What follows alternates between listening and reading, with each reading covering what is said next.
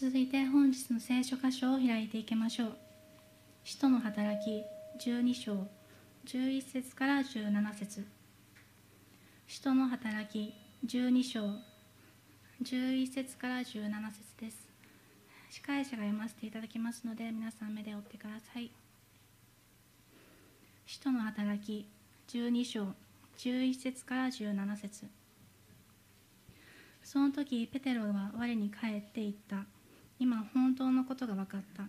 主が見つかりを使わしてヘロデの手からまたユダヤの民のすべての目論みから私を救い出してくださったのだ。それが分かったのでペテロはマルコと呼ばれている。ヨハネの母マリアの家に行った。そこには多くの人々が集まって祈っていた。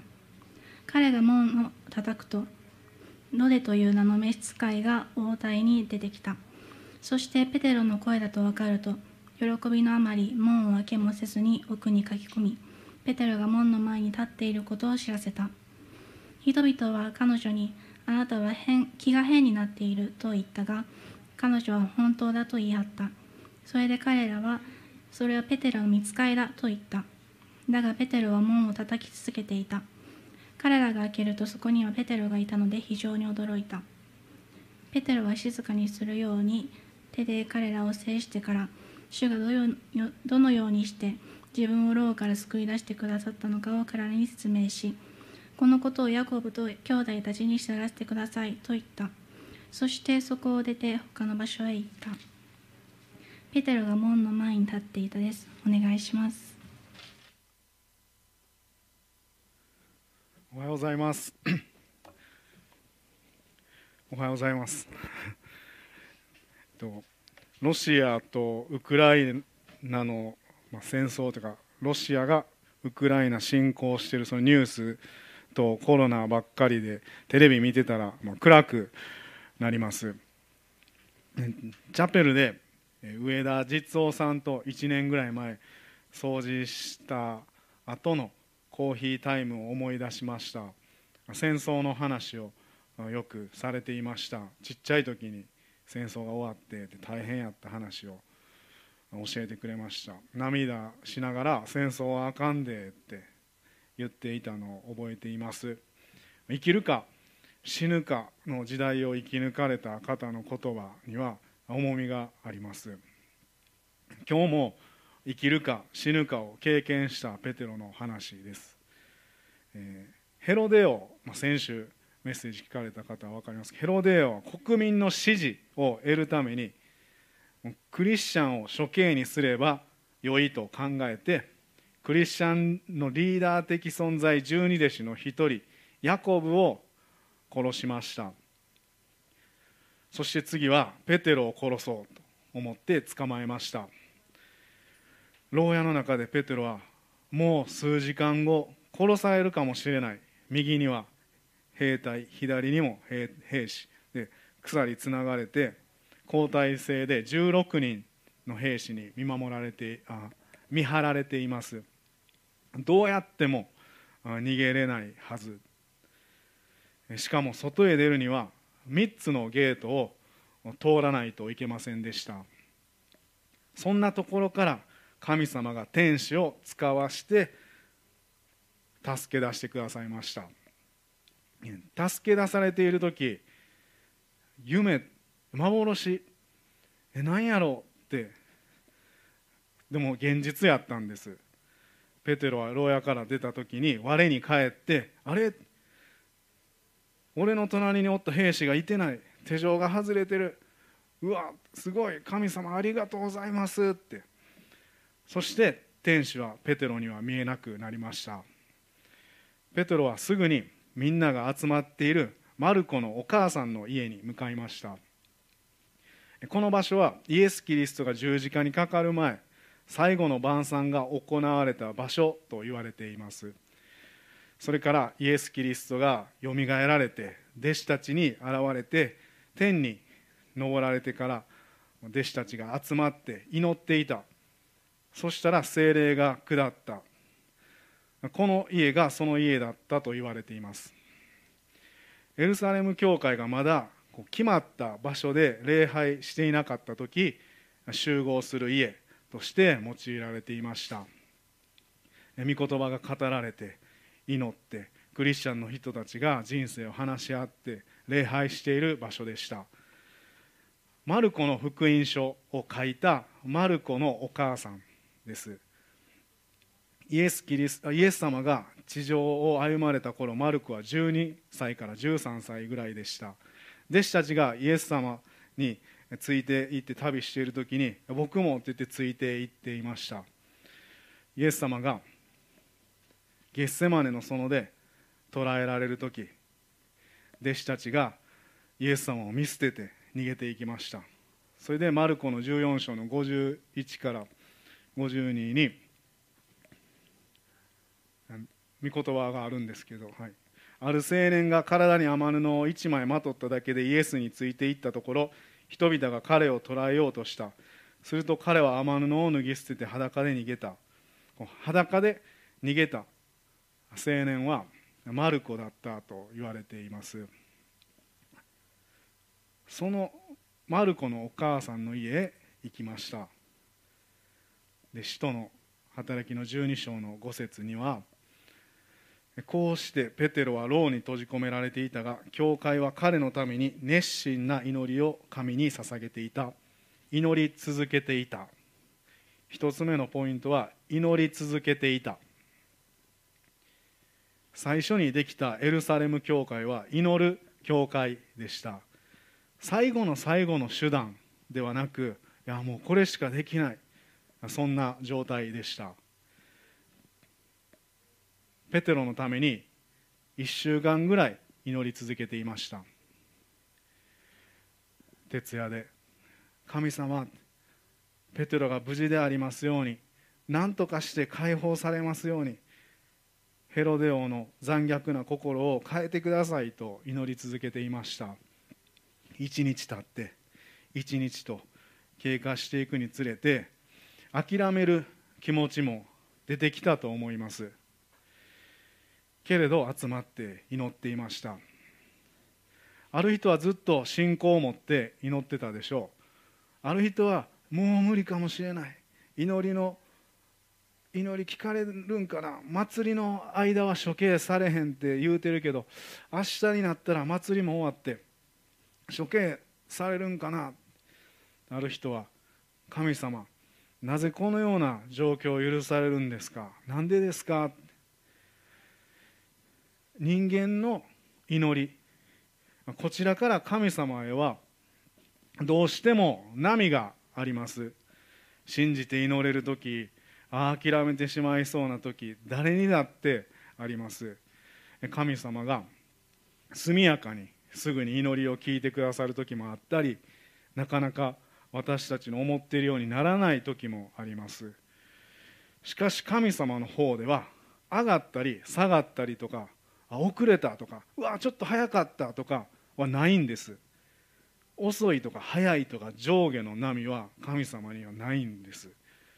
イザヤ書の40章28から31あなたは知らないのか聞いていないのか主は永遠の神地の果てまで創造された方。疲れることなくたゆむことなくその英知は計り知れない。疲れた者には力を与え勢力のない者には活気をつける。若者も疲れたゆみ若い男もつまずき倒れる。しかし主を待ち望む者は新しく力を得わしのように翼を刈って登ることができる。走ってもたゆまず歩いても疲れない。どんな時もまず祈るっていう大切さを学びます。人間が神様に直接イエス・キリストを通して祈れるんです。私たちがもう倒れそうな時もう祈れない時主は新しい力をくださいます。遠く離れててもその場にいなくても全てを治めておられる治めておられる主に祈ることができます。もう地の果てまで創造された方に祈る。人間が触ることができない。人間が知らないとこまで作った神様に祈ることができます。2つ目のポイントは地の果てまで創造された方に祈る。地の果てまで創造された方に祈る。教会の最も大切なことクリスチャンの喜ばしい務めは祈りです。祈りはどこかにふわーって消えていく言葉ではありません。祈りは神様への祈り。神様との交わりです。聞いてくださいます。そして答えてくださいます。けれどこちら側の祈ったようにこれが最善やこれは神様の導きやと思った通りにならない時もあります。こうなってほしいのにいやこっちの方が正しいと思うこうあるべきやのにそれがなっていかない時もあります。不思議です。長く祈り続けていることもあればこうすぐに聞かれる祈りもあります。エルサレム教会の人たちはそれを経験しました。この12章の最初にイエス・キリストの十二弟子の一人ヤコブは殺されてしまったんです。彼のためにも祈ってたと思います。そして今回はペテロ同じように捕まってすごい複雑な気持ちです。あまた一人。イエス・キリストの弟子が殺されるかも。どうしよう。まさに今の世界の状況です。2019年5月に拡大宣教学院って言って東北の方にある聖書学院の永井信義先生の紹介でウクライナとドイツからのクリスチャンがホープチャペルに来られました、まあ、一緒にインターナショナルで若者のために伝えませんかって。で僕あ英語できないんでって言って、まあ、断ったというかふわーってしました、まあ、き来はってあの昼だったので富代の美味しいラーメンを一緒にならあ一緒に並んで何なんで並ぶんみたいな外人の人並んでで一緒に食べました。じゃあドイツ人の人もウクライナ人の人もめっちゃうまいって言ってあの食べてました。その時に出会ったウクライナ人の V さんが2月24日から始まったロシアによるウクライナ侵攻の現状を写真とか動画で知らせてくれます。最初は地下鉄の駅で駅へ避難しました。で横になることもできないし寝れない状態でした。次の日教会の人たちに連絡を取り合って一緒に車に乗って危ない地域から避難しました。頑丈な建物の地下の大きな部屋のところにいるそうです。命の危険が迫る中クリスチャンが集まって祈っています。で昨日の土曜日彼の家の前のマンションが目の前でこうミサイミサイルによってま壊されました。そんな中でも食料とか水とか燃料とかを他の人に届けて助けています。ぐっすり寝れないことや妊婦さんや小さな子供のことを心配しておられます、まあ、動画届いたんですけど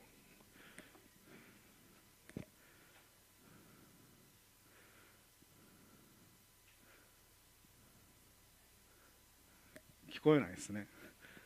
多分そっちの音上げ上げてる？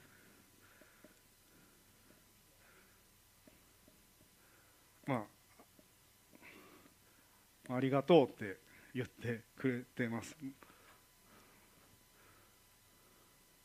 まあまた後で Hello guys, uh, thank you so much for your prayer. Our Kiev team here in Khmelnytsky is saved. So thank you so much for your prayers. I will continue to update you. God bless you and us also. はい、でまだ写真も届いたんですけど、まあ、昨日はここで寝たそうです。で部屋とかもバーンってなって、まあ、次子供たちその防空壕みたいなところでみんな寝てるみたいです。で、まあ、生まれたばっかりのとか新生児とはい。でまあ一番安全やろうって思われる家でお父さんと子供が寝てます、で今日の朝届いてどういう状態か文字はなかったんですけど写真だけ届いて今今の、まあ、何時間か経ってるんでわからないですけど今こうやって橋からこっちにみんなで行こうとしてるのかちょっとわからないんですけど届きました。ま今あの短い時間ですけど一緒に祈りましょう。まウクライナとロシアに平和が訪れるように国のリーダーの心が変えられるように平和を作り出すことができるように一緒にお祈りしましょう。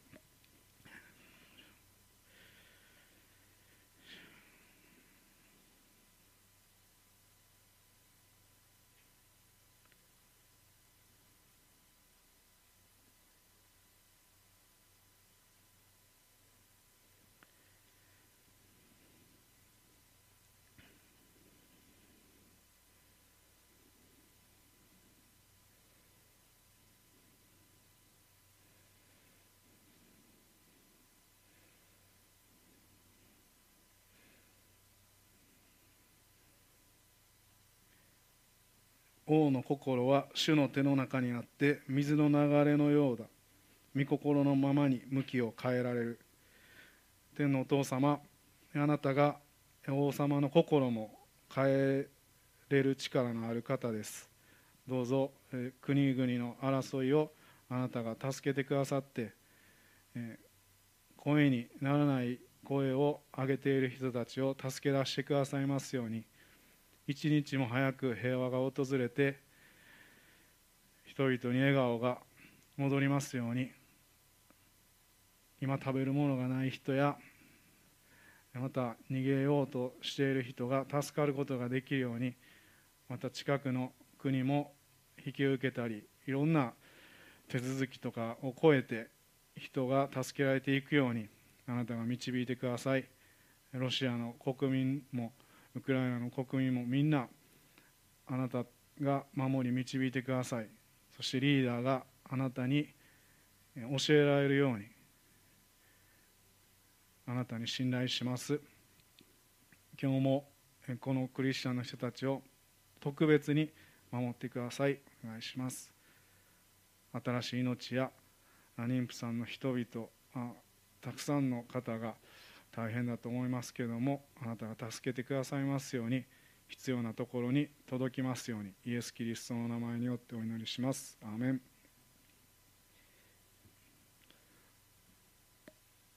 聖書に戻りますけどヤコブの時とは違って祈っていたことが現実に聞かれてペテロが帰ってきたんです。ヤコブの時は違ったんです、ね、脱獄できたペテロは天使の指示通りにちゃんと靴も履いて服も着て解放されたので本当に感謝です。走る力があったかどうか分かりませんがとにかくできるだけ急いでみんなが祈っているその家まで行きました。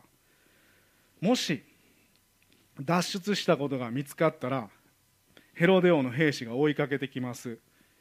ペテロは周りに気遣いつつ入り口の門を開けてってどんどんどん叩きました。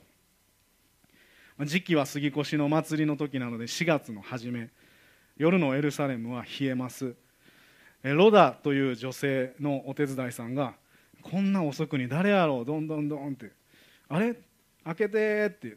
あれ？これ聞いたことある声。ペテロさんの声やな。ってで喜びのあまりペテロさんやってなって戸戸っていうか門を開けないで急いでみんなのところへ行きました。でお手伝いさんがいるっていうことはすごく大きな家です。で脱獄したばかりのペテロを外で待たせるんです。14節。あ皆さんペテロさんがペテロさんがどどどないしたんやってみんなで祈ってるんやいや門のところに何言うてんねんって。夜も遅いし少し気がおかしくなったんか大丈夫か。いや本当なんです。門の前にペテロさん立ってます。ペテロさんの声です。いやそれはペテロとちゃうってペテロの見つかいちゃうか。当時一人一人を守ってくれる守護天使がついていると考えられていたそうです。しかもその天使は本人の顔に似てると思われていました。僕もう一人みたいな。家の中ではもうペテロじゃないって祈ってるやんペテロじゃないってっていう空気です。熱心に祈り続けていたと書かれているのにペテロが帰ってきて門の前にいるのに誰も信じることができないんです。それぐらいペテロが解放されるなんても考えられないほどの奇跡だったんです。あんなところから絶対誰も無理っていう。教会は人々は祈りが応えられる経験と祈りが応えられない経験をしました。そして今日の箇所であれって読みながら思ったのが祈り終えてから祈りが応えられたのでなく祈っている途中でペテロが帰ってきたんです。3つ目のポイントは祈りの途中でも答えてくださる。神様は祈り終わる前に答えてくださるお方です。詩篇の139編の4節から6節。言葉が私の下に登る前になんと主よあなたはそれをことごとく知っておられます。あなたは前から後ろから私を取り囲み見てを私の上に置かれました。そのような知識は私にとってあまりにも不思議あまりにも高くて及びもつきません。言葉が下に登る前に主はことごとく知っておられます。だから弟子たちのこと教会のことを知ってくださってるんです。絶対。僕は結婚して12年になるんです。まだ新婚か新婚じゃないかわからないですけど 12年です。最初はあの結婚したら簡単に赤ちゃんができるって思ってました。でも1年近く経ってもこうできひんできない。で赤ちゃんが与えられるようにって真剣に祈りました。そしてお医者さんに行ったらって言われたんで行きました。そしたら僕のその DNA が非常に個性的でいやここんこんなんなんですねみたいな。これは赤ちゃんができる確率はすごい低いです。今の医療でできるとしても難しいと思いますって言って。でええってなって。で子供は与えられませんでした。僕はそれ聞いていやなんでって。あんなに祈ってたのにとか。イエス様は全能の神で全て知ってる。何でもできる方やのにって。ちゃんとみんなに、まあ、聖書の話してるのになんで僕こんな体やねんやろうってなりました。でそれからはあこのことはあんまり考えへんようにしようって決めました。するとノンクリスチャンで不妊治療を頑張って子供さんを産んだ人がチャペルの習い事に来始めました。で僕にその生まれてきた子供のことで相談してくれました。辛かったこととかを話してくれました。生まれてきた赤ちゃんは片方の足がなくて指も何本かありません、ずっと悩んではって、まあ、今は元気に成長してるんですけど。また別のクリスチャンの方には赤ちゃんが与えられたいのにもう何年もできないので祈ってくださいっていう祈り課題。ある人は不妊治療の影響で鬱っぽくなってしまう話を教えてくれました。そんな方々がくじけそうな中祈ってくださいって来られます。チャペルに。で赤ちゃんができない人の苦しみもそれぞれ違うと思いますけど、まあ、少しは分かります。けどいつも祈る前にそういう人たちを前にして頭をよぎる頭をこうよぎるんです。神様は俺に奇跡を起こしてくれへんかった。僕に相談してくれる人のために祈ってもあの聞いてくれはるんやろかとか祈ってもこの人の祈りとか願いが聞かれなかったらどうしようとか神様に信頼している人を前に僕は過去の祈りが応えられなかった経験というかそういう気持ちがこう交差します。祈ろうとすると。ですごい短い時間ですが心で決めます。よしやっぱりイエス様に信頼しよう。祈ろうなぜなら僕が何かできるわけじゃないからです。僕にかかってないんです。イエス様に全てがかかっています。自分の価値観や経験を選ぶのでなくて神様の心に合わされていきます。神様が人を通して働いてくださる。神様の思い僕の思いなんかよりもはるかに素晴らしいことをしてくださる。そこに信頼します。祈った後前回話した3番目の弟にも子供が与えられたり近所のおじさんも、まあ、もうもう天国に帰りましたけど膝痛いの最後治って癒されて祈りが聞かれたり。そして僕たち夫婦には小学校5年生から一緒に暮らすことになった甥っ子と住んで忙しく生活しています。祈る時人が思う最善より神様の考えておられる最善に出会っていきます。祈りの中で。年を重ねれば重ねるほど祈った経験が増えていきます。そして神様が聞いてくださった祈り。なんで聞いてくれへんのやろうかって。なぜですか？神様っていうこの祈りを経験していきます。なぜ答えられない時があるのかは人間には分かりません。もし分かる人がいたら教えてください。全部。けれど分かったことは本気で祈った人は神様と一対一の関係を持っています。信頼しようって。神様の導きを経験します。そして疑問を抱きながらも神様に聞いてこう神様を真ん中に歩むことができます。なんでですかね？なんでですかね？信仰です。不信仰じゃないです。信仰。ダビデもこう祈っています。詩篇の143編でこれの前にこんな祈りしてはるんですよ。主よ私の祈りに耳を傾けてください。私は死んでるみたいです。闇の中にいてるみたいです。心はすさんでいます。けど神様が一緒に歩んでくださっている日々を思い出して神様の御手の技を静かに数えて手を広げて神様に賛美しています。あなたを慕います。で7節8節。主よ早く私に答えてください。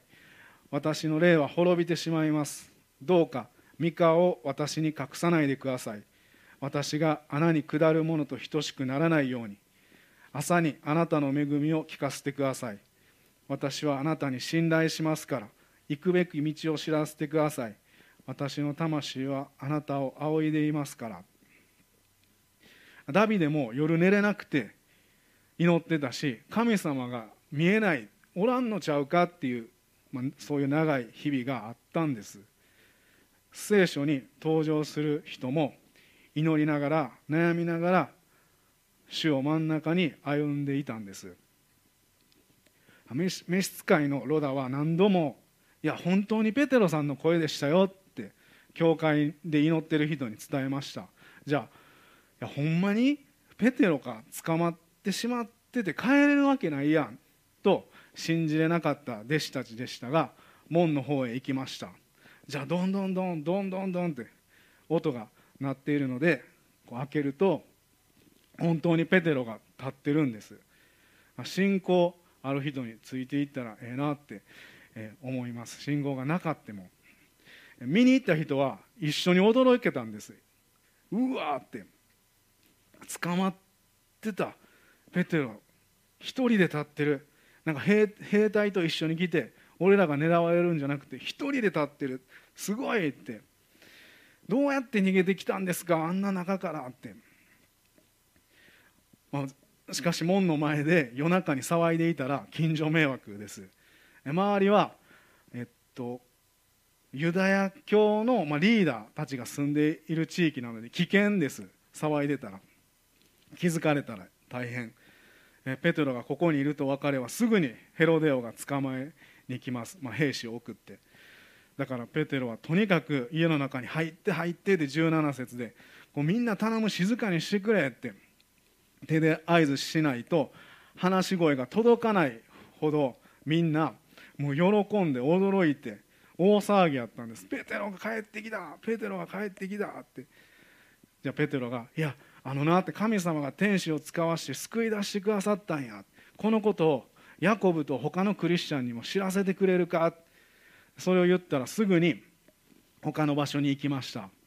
どれだけヘロデ王が本気でペテロを殺そうとしていたのかが分かります。すぐに。で祈った人たちだけが言える言葉があります。祈りが聞かれたなっていう言葉と祈っててよかったなとか。です。祈ってなかったらこの言葉は言えないんです。そして祈った人は感謝に変わります。主が一番良い最善の答え方をしてくださいます。今も祈りに応えてくださる主に信頼しましょう。地の果てまで創造された方。人間が触ることのできないとこまで創造された方に祈っていきましょう。祈っている途中にも途中でも主は答えてくださいます。今日の1つ目のポイントは祈り続けていた。2つ目地の果てまで創造された方に祈る。3つ目祈りの途中でも答えてくださる。お祈りします。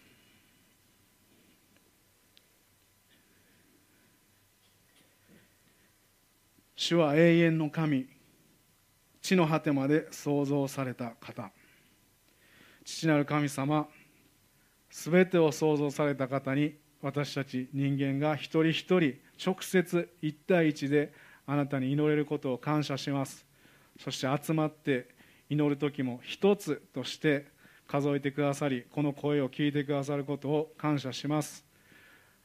どうぞ今も牢屋にいていてたペテロのように思うことが私たちの悩みがあるならそれをほどいてくださってあなたの最善を見せてくださいますように私たちの思うことも全てを祈ります。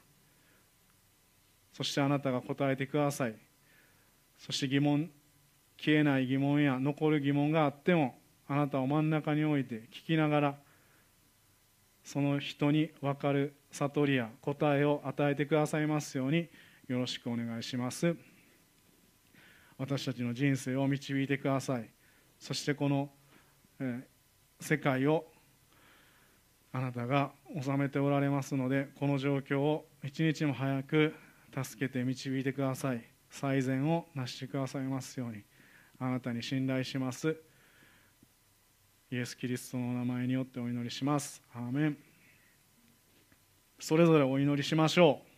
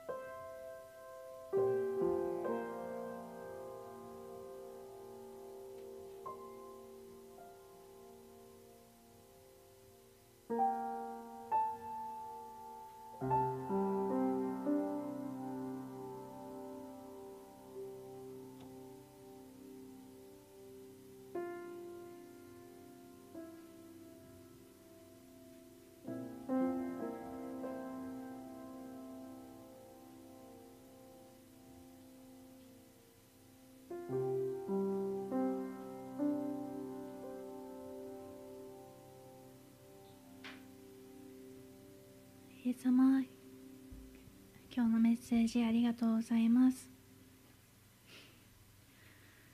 えー、私たちは祈りを通してあなたとの関係を築き上げられることを